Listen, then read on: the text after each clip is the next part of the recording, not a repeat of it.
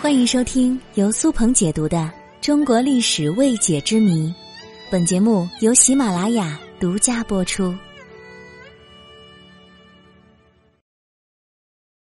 世界上最早的麻醉剂——蒙汗药，在武侠小说当中，蒙汗药出现的频率非常高。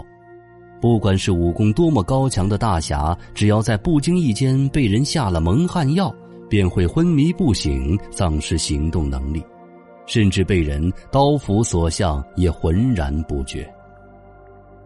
比如，在我们耳熟能详的《水浒》故事“杨志押送金银弹，吴用智取生辰纲”中，梁山坡的智多星吴用便采取了偷偷在酒里下蒙汗药的方式。骗押送生辰纲的一众衙役喝下了有蒙汗药的酒，使他们起不来、正不动、说不得，只能眼睁睁的看着吴用、晁盖一众将将这十一担金银财宝打包劫走。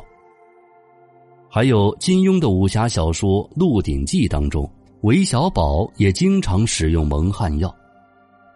那么，蒙汗药到底在古代是否真实存在呢？它的主要成分又是什么呢？其实，从这些小说中所描述的人服用了蒙汗药以后出现的乏力、昏睡不醒、身体无知觉、丧失行动能力这些症状来看，蒙汗药应该是古代所运用的一种麻醉剂。我国最早出现的麻醉剂。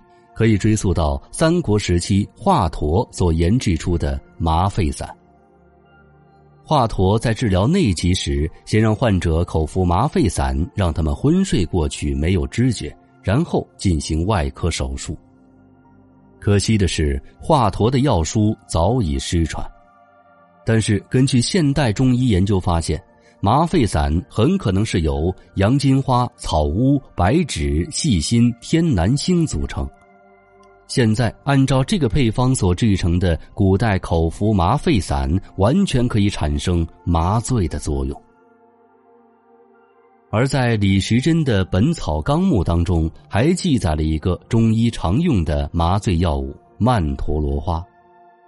书中对曼陀罗花药性的描述如下：八月采此花，七月采火麻子花，阴干等分为末，热酒调服三钱。少卿昏昏如醉，隔窗灸火，先宜服此，不觉痛也。这样强烈的麻醉性，除了应用于医学，自然也会被用于其他方面。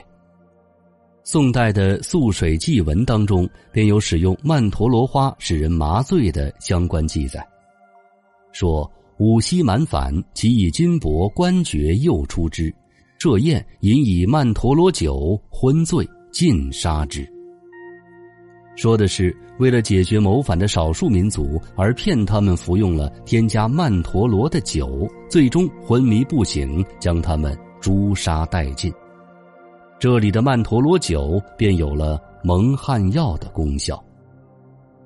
而清代的《水浒传注略》中直接有对蒙汗药成分的猜想，说蒙汗药浪荡花子有大毒，食之令人狂乱。浪荡花，也就是我们俗称的天仙子，也具有使人镇静昏睡之功效。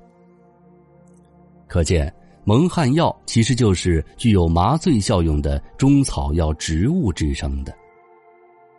而到了现在，已经出现了比古代蒙汗药药效更加强劲许多的麻醉剂，蒙汗药也就逐渐的退出了历史舞台。